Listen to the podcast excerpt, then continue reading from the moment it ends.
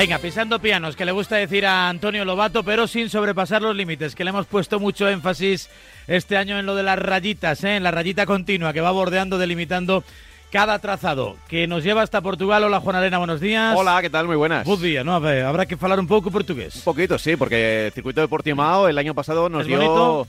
Es muy nuevo, ¿no? Es de los nuevos. Sí, es relativamente reciente y nos dio una imagen, sobre todo en las primeras vueltas, donde Carlos Sainz ahí aprovechó un poco las gotas, ¿no? Había gotas. eh. Buenos días. Antonio, que no te hemos dicho ¿Qué tal? hola. No, días, estabas ahí aguantando. líder, sí, sí. Eh, Portimao. eh, Una bonita montaña rusa. Es, ¿Sí? eh, sí. Para los pilotos es uno de estos circuitos que molan porque está lleno de curvas ciegas, subidas, bajadas, no hay nada Que es plano. una curva ciega, o sea que no. Una curva en la que entras y no sabes para dónde va la curva. Es muy divertido. Si alguna vez vas a, a Nürburgring, el viejo Nordschleife, eh, que tiene 22 kilómetros, eh, una de sus características principales, aparte de que puedes pasar mucho miedo, es que cuando te metes en la curva no sabes para dónde va. Eh, solamente los que llevan mucho tiempo ahí y han dado muchas vueltas 22 kilómetros, eso no es un circuito, eso es una vida, ¿no? Ante- Antes, era todo así. Es que antes era bastante más complicado todo. Eso es una vida, ¿no? Sí, sí, sí, sí. Imagínate temas de seguridad y demás. era inabarcable, imposible. No se podía tener comisarios durante 22 kilómetros. Bueno, ya es difícil tener durante 7 kilómetros de spa, pues imagínate 22. ¿Cuánta gente trabaja en una carrera? Uf, eh, eh, O ¿a sea, al margen, un poco de, de lo que es la organización, el, el staff, por decirlo de alguna manera. Eh, si te refieres solamente Sí. a FIA, es que claro, aquí hay muchos departamentos. Claro. Aquí está la FIA, está la Fórmula 1, están los equipos, aparte de otras empresas que llevan caterings, que llevan eh, O sea, tú el domingo vas a Portimao y ¿cuántos seríais en el circuito? ¿Cuántas personas? ¿Mil? ¿Dos mil? Alrededor de 2.000 personas. 2.000 personas. Sí, En condiciones normales. Ahora con el COVID está un poco más restringido todo porque hasta los equipos tienen restringido el número de, de personas que pueden llevar a los circuitos. Porque al final es esto un poco como, por ejemplo, otro día leía un... Había un anuncio ahí entre el Ayuntamiento de Sevilla, la Junta de Andalucía y la Federación pidiendo ya voluntarios para trabajar en la Eurocopa, ¿no? Porque al final hay que hacer mil cosas, ¿no? Gente en el centro de prensa, en la ciudad, en, en el AVE, en el aeropuerto para recibir, en el campo, recoge pelotas, bueno, acomodadores. Me imagino que la Fórmula 1, el despliegue logístico también en ese sentido es inabarcable casi, ¿no? Sí, sí, no, eh, lo, lo que pasa es que yo creo que está bastante más... eh, a ver, es como un circo de tres, eh, de tres pistas itinerante. Entonces hay una parte de, de gente que es itinerante, que es la que se mueve, y luego la gente local, que es la que organiza, pues eso, eh, comisarios, eh, asistencias, porteros, entradas y tal, que lo organiza cada, cada gran premio, cada promotor. Pero al final sí, yo creo que unas 3.000, 3.000 y pico personas en condiciones normales es lo que puede haber en un gran premio. ¿Y ganan dinero los propietarios de los circuitos con las carreras? O... De- depende depende de- del gran premio que sea y o del, el canon, del ¿no? fee, eh, del, del canon que tengan que pagar a la Fórmula 1. El problema siempre es el canon. Sí. Porque si no fuera por el canon, serían muy rentables, pero claro. En principio, yo diría que por venta de entradas, que es lo que tienen, o sea, la única forma de, re- de recuperar dinero los promotores es la, la venta de publicidad no entradas. es de ellos o la La publicidad es de Fórmula 1. Fórmula 1. Entonces, eh, la única forma de recuperar dinero son las entradas y las entradas no suelen dar a los que tienen canones eh, altos. Eh, lo que pasa es que luego hay otro interés. Primero, tener un gran premio de Fórmula 1 te sitúa en el mapa, ¿no?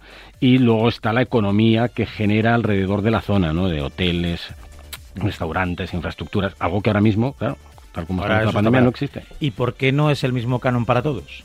Ay, es que esto es como los derechos de televisión, que O no es el mismo uno- para todos, o los equipos no se llevan el mismo dinero eh, todos, ¿no? Depende de la clasificación y depende de algunos factores históricos, ¿no? Por ejemplo, Ferrari se lleva más que, que un equipo normal, porque es un equipo histórico. ¿Por qué Mónaco no paga Canon? Porque, mm, bueno, al igual que Ferrari considera la Fórmula 1 que es esencial para en la historia de la Fórmula 1 y que es necesario, pues Mónaco también consideran que es necesario y no paga Canon. Es el único gran premio que no paga eh, Canon. Y luego, sí, claro, si quieres organizar el primero o el último del año, pagas más. Si eh, eres uno de los eh, que quieres entrar nuevo, pues pagas más o pagas a la altura de, de la tarifa act- actual. En fin, es todo muy complicado. Bueno, 628 26 90 92 para todo tipo de consultas con Lobato, con Juan Arena, para hablar de Fórmula 1, de otras cosas relacionadas con el mundo del motor. Me ha llamado la atención, lo decía antes, eh, Antonio, creo que fue Weber, ¿no? Le daba un poco de lástima la situación de Alonso, su gran amigo, o por lo menos era su gran amigo, al que comparaba con Valentino Rossi, en el sentido de que no le gustaba ver a una leyenda ahí ser el 14, el 15, el 16, pelear un poco por a ver si rascaba un punto. Eh, a ver, eh, claro, Marc es amigo de, Fernando. Eh, Fernando ahora mismo está sufriendo, como casi todos los que han cambiado de equipo. En el caso de Fernando es que llega nuevo a la Fórmula 1, una Fórmula 1 que no conoce desde hace dos años. Está sufriendo. Marc no quiere ver a su amigo sufrir. Lo que pasa es que, bueno, vamos a esperar. Yo creo que también se precipita un poco Marc, porque Marc sabe perfectamente cómo es Fernando, ¿no? Y, es cuestión de, vueltas, es cuestión de grandes premios que vaya cogiéndole el tino al, al Alpine. Para sacarle el 110% al Alpine, que eso no significa significa que cuando lleve cuatro grandes premios va a estar luchando con Hamilton y con Verstappen. No va a ocurrir. Y lo llevamos diciendo antes de que empezara la temporada. No va a ocurrir. Puede ocurrir en una carrera puntual que alguien tenga un problema. Pero este año Fernando va a sufrir, está claro. bueno, la diferencia con Valentino, creo yo, es que en el caso de Valentino sí ha habido algún compañero de escudería que le ha, le ha sacado las pegatinas, como te gusta decir. En el caso de Fernando no parece que eso vaya a ocurrir, que Ocon le pueda ganar alguna carrera, ya no, esta última quedó por delante. bueno, pero a ver cuántas más. Pero por eso, por eso quiero decir que, que él, digamos, está por encima del nivel del coche y por encima del compañero de escudería, que eso es algo que se valora también mucho, ¿no? Pero tanto con Valentino Rossi como con Fernando Alonso, eh, yo no sé Weber, pero yo desde luego prefiero que estén en la pista que no que estén en Suiza esquiando o en bici o en su tiempo libre. Yo prefiero que estén siendo pilotos. entre líneas lo que viene a decir es que mm, no tenía que haber vuelto Fernando, eso es lo que viene a decir. También lo dice alguien que se marchó y, que ahora mismo pues debe estar diciendo, joder, qué bien se tiene que estar ahí, ¿no? Se ha vuelto Fernando porque no he podido volver yo, algo que le debe ocurrir parecido a Baton, ¿no? Eh, pero yo es lo que dices tú, ostras, yo prefiero que Fernando esté en la pista. Ahora, vuelvo a decir lo que he dicho muchas veces. Yo quiero que Fernando esté en la pista con un coche competitivo para que una vez que se adapte eh, pueda estar en la lucha por lo que se merece, que es luchar por lo más grande. Bueno, va a cambiar algo el panorama eh, respecto a la última carrera. Imola, ¿no? Fue eh, en Italia. Ahora llegamos a Portugal, otro circuito, otra climatología y otras experiencias. pues a ver, no sé. sobre el papel no creo que cambie demasiado. No sé lo que va a introducir cada equipo nuevo aquí, si es que introducen algo. Creo que el plan de evolución que tenían Mercedes y Red Bull para este año, creo que se va a tener que modificar un poco porque la batalla va a alargarse a lo largo de los próximos grandes premios. Y, vamos a ver cómo se adapta Portimao a, los dos coches. ¿no? Eh, el año pasado fue dominio absoluto de Mercedes en todas las, en todas las sesiones, desde la primera sesión de libres hasta la carrera, vuelta rápida, poles, todo se lo llevó Mercedes, pero eso es obvio que este año no, no va a ser igual.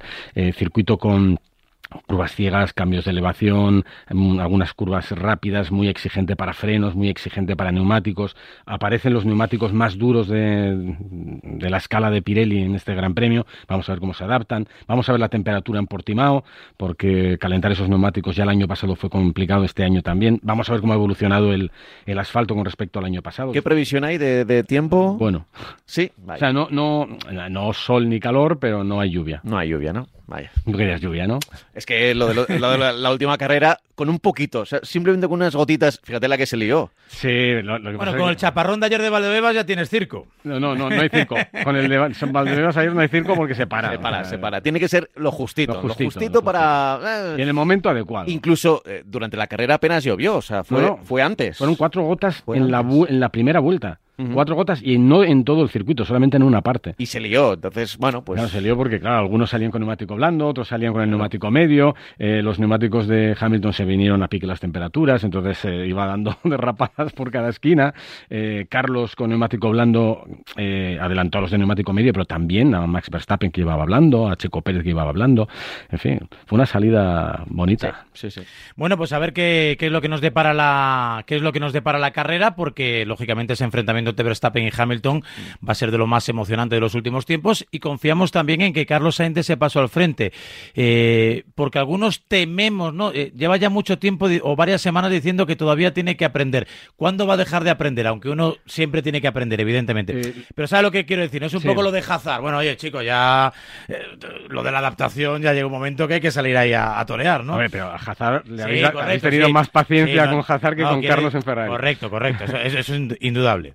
Eh, a ver, él dice que todavía está lejos del Carlos Sainz, que, del piloto que, él era en, McLaren, ¿no? Le cuesta algo adaptarse. Eh, hemos visto que todo el mundo ha tenido problemas para adaptarse y, de hecho, el que menos ha sufrido eh, probablemente sea, sea Carlos. sí es verdad que ha clasificado fuera de la posición real que debería tener el coche las dos veces, pero ha acabado donde tenía que acabar, justo detrás de Leclerc, saliendo por detrás en parrilla, me parece lógico, con dos grandes remontadas. el día que coloque el coche en su posición real en clasificación, eh, afrontará una carrera con, con, más, eh, con muchas más posibilidades. Pero yo creo que va por buen camino, ¿eh? y, todo esto hace, tiene que estar haciendo pensar a, a, Charles Leclerc, porque le va a apretar en mitad de esta temporada. Porque también me imagino ¿no? que en las propias escuderías la guerra psicológica entre pilotos, ¿no? el hecho de que, no sé, Hamilton creo que pilota desde ese punto de vista súper tranquilo, porque Botas no lo incomoda prácticamente nunca. No, no existe, o sea, sí. eh, es decir, año menos. Eh, que Botas esté por delante casi siempre es por demérito de Hamilton, nunca por mérito de Botas, lo cual es un poco triste. Ha habido alguna ocasión aislada, Sí. ¿eh? cuando apareció el nuevo Botas, el Botas 3.0 en alguna temporada que luego se diluyó, pero, Pero no- en no escuderías más parejas, ¿no? Me imagino que va un poco delante, de determinados No, circuitos más técnicos, todo- menos, más y sobre rápidos. todo, Raúl, ahora en el comienzo, en el comienzo de una relación que eh, fuera de la pista es Que hay que marcar amistosa, ¿no? Entiendo, ¿no? Tienes que marcar el territorio, ¿no? Y yo creo que las primeras carreras sirven también para eso, y por eso Leclerc se está dejando el alma, y lo decía en Bahrein, cuando conseguía eh, pues un, un gran resultado, decir, uy, qué, qué, qué difícil me lo está poniendo Carlos, ¿no? Es el momento en el, ma- en el que tienen que marcarse, y ahí tiene una ventaja Charles Leclerc. Eh, Carlos tiene que hacer lo que hace muy bien, que es cogerlo todo con paciencia, cabeza fría, es decir, tranquilos, ya estaré ahí. Y va a estar, ¿eh? Va a estar. Venga, vamos con los mensajes, ¿eh? que siguen llegando, siguen, no, comienzan a llegar muchos, por supuesto, 628 26 90 92, como cada miércoles, Lobato pasa consulta. Buenos días, Radio Marca, Lobato, Hola, crack. buenos días. Una pregunta, eh, ¿por qué no se ha dado nunca que Alonso vaya a Red Bull? En vez de Pérez, podía haber entrado Alonso ahí con Verstappen, habría sido Uh. la leche, no sé. ¿eh? Uh, Y uh. anteriormente también. ¿Por qué nunca se ha dado? ¿Sabes algo? En vez de Red Bull habría que echar Año- Valeriana, ¿no? Año Valeriana. 2008. ¿no? Eh, En el año 2008 tuvo una oferta de Red Bull, ¿no? El problema es que Red Bull le, le quería mínimo dos años, dos, tres años, y Fernando quería solamente uno, porque la idea de Fernando era irse a Ferrari en 2009. O sea, hacer de puente. Sí, Lo- él quería un equipo puente. Claro, lo hizo con Renault, ¿te acuerdas de aquella época de, el, el Renault naranja y blanco, que en 2008-2009, que no funcionaba muy bien, el, R, el R29, ¿no? Le, sí, el Arre. le llegaron a llamar. Y, y el caso es que sí que había oferta de Red Bull, pero también es verdad que sin tener la bola mágica, en aquel momento irse a Red Bull parecía bastante peor que irse a Renault, no era un equipo A ver, ganador. Eh, a mí lo a Renault me pareció un poco pifia. Eh, y, y además se lo dije abiertamente. De, de hecho, yo me acuerdo que hace, en, en aquel invierno del 2007, Fernando me llamó para pedirme consejo, no pedirme consejo, para ver qué pensaba yo. Porque la opción era irse a, a Renault o ten- tenía una oferta también de Toyota. Y yo le dije, eh, pero no te ha llamado Red Bull. Y me dice, sí, pero es que quieren, quieren tres años. Y yo no, porque lo que hay que hacer es irse a Ferrari dentro de uno. Y yo, hostia, pues vete a Toyota, que al menos es un equipo donde todavía no ha conseguido nada y, cualquier cosa que haga va a ser la leche. Había mucha pasta. Y al final se fue a, Ren- a Renault. Y, y pensó que iba a ser un año, pero fueron dos. Y fueron dos años eh, donde él aprendió mucho, eh, ganó mucha experiencia y sufrió mucho y le sirvió para afrontar lo que vino ¿Y ahí después. llegó el estallido de Red Bull? Eh. Llegó a eh, 2010, llegó pero, en 2010. pero en 2009, si no llega a ser por los agujeros eh, del... por los famosos eh, difusores soplados, si no llega a ser por Brown, aquella escudería que de repente surgió de, de la nada, eh, recordemos que Vettel es subcampeón del mundo aquel año. Sí, Es decir, sí. queda segundo por detrás de Baton. Y era indiscutiblemente el mejor coche legal era el Red Bull. Eso es, eso es. O sea, que Brown le permitieron, porque claro, salvaron al equipo Honda que no existía, vendieron el equipo Honda por un euro a Ross Brown y les dejaron competir con un coche que presuntamente vulneraba ¿no? la, la normativa. Eh, pero si, si Fernando hubiera entrado ahí en, en Red Bull, hubiera aceptado esa propuesta de futuro y hubiera visto lo que estaba ocurriendo, que es que Red Bull eh, empezó a ser un equipo que dejó de hacer fiestas, dejó de gastarse el presupuesto en fiestas impresionantes en el paddock para invertir en el una coche. lástima, por otra parte. Por una lástima, sí, la verdad que fue una lástima.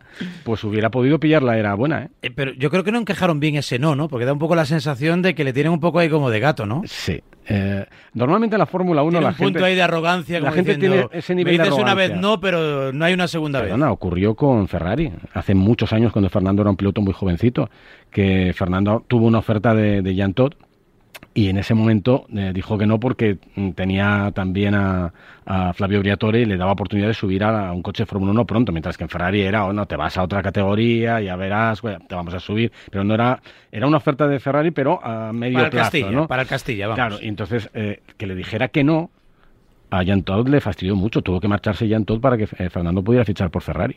Y Red Bull, pues lo mismo, que tú les digas que no, pues al final eso os cuece también, ¿no? Y, llega un momento en el que, pues vale, pues nos has dicho una vez que no, no nos lo vas a decir más veces. Un buen piloto de. Un, uno bueno, ¿eh? Uno bueno de Fórmula 1 a lo largo de su carrera. Habrá tenido ofertas de prácticamente todos los equipos. Ofertas o. mm, Aproximaciones. Sí, aproximaciones Apro- y- apro- e incluso contrat- precontratos que, que, ah, dependen de, de muchos de muchas variantes, pero ya hay un precontrato hecho. Sí, sí. Aproximaciones de todos. De todos, de Pues yo creo que es un poco también la obligación. Y luego ofertas firmes, eh, en el caso de Fernando. Con Fernando todos. que, eh, habría que habría que ver quién no le ha hecho una oferta. ¿Es, ¿Es Fernando buen encajador? Es decir, Fer, la has cagado. Con esto la has cagado, o lo, lo que sea, vamos. Eh, a ver, a los pilotos normalmente no les gusta asumir eh, No, culpas no, ni yo no- que no le responsabilidades. conozco tanto, ni me atrevería a decirle algo así, pero, mm, pero yo creo que lo que dice Antonio, o sea, es que un, un piloto psicológicamente eh, nace para ganar, gana toda su carrera deportiva en todas sus categorías, prácticamente son ganadores en, en- hasta que llegan a la Fórmula 1 y de repente no ganan, muchos de ellos no ganan. Entonces, le- les cuesta mucho, tienen una, una sociología, una psicología que, que no, no, no- Yo no le veo aceptando No es una- fácilmente un error, ¿eh? No es una situación natural el, el estar no ganando, ¿no? Y, y no es una situación natural para los pilotos en general y para los buenos en particular aceptar que se equivocan. Especialmente fuera de la pista. ¿eh? Eh, Dentro de la pista les cuesta también reconocerlo. Últimamente las nuevas generaciones lo reconocen más, ¿eh? Sí. pero, pero no. Les... Mira a Russell el otro día. Bueno, sí, sí. Le reconocieron, sí. A Russell le reconocieron más que lo reconoció él. 10 y 29. Venga, más mensajes. Lobato responde. Varela, Lobato, no os de- olvidéis de hacer la porra para esta carrera, ¿eh? Es verdad, la Mira, porra, Mira, la la, porra. mía es La. Verstappen, Bottas, Sainz. ¿Qué ha dicho? ¿Cómo, cómo? Vamos creo a que ha repetir. dicho, creo que ha dicho Luis. Verstappen, Bottas, Sainz. Vamos a repetir el ¿Puede mensaje, que he- hemos hablado por encima y no lo hemos escuchado. Varela, Lobato, no os de- olvidéis de hacer la porra para esta carrera, ¿eh? Mira, la mía es Verstappen, Bottas, Sainz. Madre mía. vaya, vaya. ¿Qué piensa, qué piensa de Hamilton? no? No sé. De, O de Sainz, incluso también. de- ¿Botas? Ya, Bottas. Venga, yo la voy a dejar hecha. Voy a decir, voy a empezar yo. Va a ganar Hamilton. Venga. va a ser segundo Verstappen Vaya. y va a completar el podium Checo Pérez porque si no lo van a despedir. En breve. Joder, claro, ¿cómo, cómo es Raúl? Ya está dando caña aquí al. Ah, aquí chico. esto, esto es como en el fútbol. Ya mira el de la Almería, el pobre de la Almería, todo el año en ascenso y se lo han fumado. Por cuatro partidines que no ha ganado. Eh, ¿Tenemos que decirla ya nosotros o no? Sí, claro, ¿no? Ah, sí. Así ya la apunto si no me olvido. Venga, sí, pues eh, venga, voy yo, voy yo. Y dejamos a Antonio el, el último, que siempre es con un poco más de ventaja. Pero claro, ya, ya que has dicho Hamilton, yo voy a decir victoria de Verstappen, Sí. al revés. No, tú puedes decir lo que quieras. Voy a decir que Hamilton segundo. Sí. Y voy a decir, mira, pues, pues no, no, ni, ni Pérez, ni. Ricciardo, ni- venga, ni- di Ricciardo. No, voy a decir Leclerc. Leclerc. Leclerc en la tercera plaza. O sea, ¿cuál es el, cuál has dicho? Verstappen. Verstappen, Hamilton, Leclerc. Y yo Hamilton, Verstappen y Checo Pérez. Lo- Lo malo de ser el último es que no puedes, no debes repetir. Bueno, a ver, Sí, puedes, eso es, eh, puedes. es. No, no, no quiero. Igual la, no. igual la primera posición sí y cambiar los Entonces yo voy a decir algo más surrealista que es Verstappen, Sí. Checo Pérez, Te has venido muy arriba. Luis ¿eh? Hamilton. Te has venido muy arriba, ¿eh? Bueno, bueno, eh, entra dentro de la lógica. Iba a meter una más complicada, pero no lo vamos a hacer. A ver, que, que los Red Bull estén por delante de los Mercedes este año no es nada. Vamos a hacer una foto, vamos a subir las redes sociales. Y yo creo que va a ir bien, eh, Red Bull aquí. Yo creo ¿Sí? que- yo creo que sí van a ir bien. Pues, Pues puede ser, es un, es un circuito. Bueno, la verdad que cuando un coche va bien, no hay, no hay circuito No, malo. eh, O sea, lo, lo que dijimos el otro día, tenemos dos pruebas de algodón. Creo que Portugal te va a mostrar un poquito con dónde pueden estar de verdad. Y luego tenemos en la semana que viene Gran Premio de España, Circuito Barcelona-Cataluña, que es... eh, esto no para, Raúl, que, tiene- que- que ¿eh? tenemos dos grandes premios seguidos, un fin de semana tras otro. Y encima Barcelona-Cataluña. que- pues la fotografía está hecha. No, no sé qué nos apostamos, pero bueno, por lo menos la, Bueno. la honrilla, el vacilarnos un Gran, poquito. gran- gran oportunidad para el resto de pilotos que no están en el podio, que tienen una oportunidad ahora de verdad. Quedan 20 carreras por delante, o sea que, que hay, hay oportunidades. Bueno, 20 no, 23, porque una de las noticias de la semana ha sido que oficialmente ya tenemos Sí, lo de los sprints. tres carreras extras, aunque para la FIA no van a ser carreras y estadísticamente simplemente va a ser eh, clasificación. Bueno, tampoco está claro, porque han dicho que la clasificación que va a ir a estadísticas es la del viernes. Este- es un poco extraño. A ver, no quieren llamarlo carrera porque creen que llamándolo carrera desvirtúas un poco, le quitas valor a la carrera del domingo. Pero es que, creo que han hecho un, un, ornitorrinco, o sea, es una cosa muy rara. O sea, la clasificación es el viernes eh, al formato tradicional, pero el poleman van a considerar que es ese, pero sin embargo el que va a salir primero en la carrera del domingo va a ser el que consiga la victoria en la clasificación del sábado. Con lo cual, dice, vale, entonces ¿quién es el poleman? Eh, yo el domingo, al que vea primero en parrilla, ¿qué le digo? El que sale primero, el, el poleman, o sea, mm, es una cosa muy rara. Un poco, un poco lío, pero de todas formas también he leído muchos comentarios de, de yo qué sé, de, de, de, gente que como muy, que vive muy, muy vivamente el motor, rasgándose las vestiduras y tal. Mira, recordamos que en el año 2005 hubo una clasificación que era primera parte el sábado y segunda parte el domingo por la mañana. Y a mitad de temporada, cuando vieron que era un fracaso, lo quitaron, porque, porque no funcionaba ni para televisiones ni para medios de comunicación. Aquí en Marca, claro, no podíamos sacar el periódico con la parrilla, pues porque quedaba lo del domingo. Y fue 2005, ¿verdad? Fue, fue el año de... de creo que de, sí. Yo creo que fue el primer año de Fernando, de Fernando el primer mundial. y, y bueno, pues se cambió y no pasó nada. Y yo esto, son tres carreras. Este año es un experimento. No, no, va a haber público en las gradas. Creo, creo, que es el mejor año para hacer este tipo de experimentos. Pero yo, puestos a hacer un experimento, yo lo, lo haría lo grande. A ver, esto es una carrera, eh, igual que lo hacen en la F2 y en la F3. Eh, reparte puntos, no a los tres primeros, que me parece una locura. O sea, si yo soy sí. quinto, ya deja, yo tengo ir. algún interés en adelantar al cuarto para salir al día siguiente en zona sucia, no me interesa. No. Voy a jugarme el coche, no, un, es que puede ser una procesión, ¿no? Yo haría una carrera que reparta puntos entre los 10 primeros, menos puntos, claro está, y, y le das valor de carrera, sí. para que sea un espectáculo de verdad, porque al final quieren que sea un espectáculo, pero que no sea un espectáculo de eh, brillante, porque entonces le quitas eh, fulgor al domingo. No, quiero que sea un sábado de la leche y un domingo en también. En cualquier caso, es muy de valorar ahora en estos días, tú que además eres tan futbolero y que habrás vivido con mucho interés ¿no? y atención todo este lío de la Superliga el hecho de que la Fórmula 1 constantemente, prácticamente cada año, busca algún tipo de renovación para mejorar, para que el espectáculo no decaiga. Eh, sí, pero uh, yo llevo muchos años haciendo la Fórmula 1 y tampoco ha habido un cambio radical. Quizá ahora con la llegada de Liberty Media eh, están buscando más porque se han dado cuenta que con el paso de los años el interés por la Fórmula 1 estaba empezando a decaer porque el espectáculo eh, empieza a ser un poco, empezaba a ser un poco monótono ya con el dominio de Mercedes ni de cuento. Quieren que, que vuelva a ganar un poco de, de, de, brillo, de espectacularidad y que sea imprevisible. El gran problema de la Fórmula 1 es que normalmente no es imprevisible porque no depende de los pilotos, lo hemos dicho muchas veces, depende de los equipos. El equipo fuerte gana, el equipo menos fuerte no gana. Y entonces eso es con lo que tienen que terminar. Y por eso este año quieren igualar las cosas y por eso para el año que viene las nuevas normas tratan de que los adelantamientos sean más posibles, que haya más igualdad entre coches, que muchas piezas se compartan, que, que, que sean estándar pero no sé si lo van a conseguir. Y luego, sí, han intentado algunas modificaciones y tal, pero la mitad de las veces son timoratos. Es un poco como el fútbol también, que, caramba, lo del bar, fíjate la que se lió sí. con el bar y bueno, así todo está todavía sin no aceptar está... todavía. Claro, es que esa es la historia. Al 100%, ¿no? no, hay, no hay una plenitud de aceptación. Pero bueno, por lo menos algo hacen, lo intentan. No sé si genera mucha controversia, porque al final también, en cierto modo, depende casi en exclusividad de las propias escuderías, ¿no? Porque, bueno, ellos tienen que decidir también. De hecho, para, para que se hagan estas tres clasificaciones sprint experimentales, eh, aparte de la FIA, eh, pues han sido las 10 escuderías que han votado a favor, eh, pero otras cosas como carreras o eh, parrillas invertidas las han tirado los equipos, porque no, no las quieren. Hay, hay, más flexibilidad, yo creo que en el fútbol, precisamente porque tienen. Bueno, es, es una cosa intermedia, ¿no? O sea, yo creo que tienen más voz los equipos que los equipos de Fórmula 1 que los equipos de fútbol dentro del fútbol. O sea, a la UEFA, un equipo de fútbol le puede decir. Que no va, no va a reaccionar la UEFA, o sea, la UEFA va a seguir por su camino. Y es verdad que la FIA siempre necesita para hacer grandes cambios casi la unanimidad o busca la unanimidad de los 10 equipos o de los equipos que hay en ese momento en la parrilla. Y, y eso está bien pero, pero al final son carreras. O sea, tú ves una carrera del año 70 y ves la de hoy y no ha cambiado especialmente demasiado. Cambia el reglamento técnico, los coches son mejores, peores, pero es básicamente lo mismo, ¿no? Sí. Básicamente lo mismo. Sí. Venga, más mensajes. Seguimos. Tiempo de consulta con Antonio Lobato aquí, la Fórmula 1 en A Diario. Fernando Alonso este año con lluvia, ¿se le dará bien o, o igualmente irá en sus posiciones? Muchas gracias.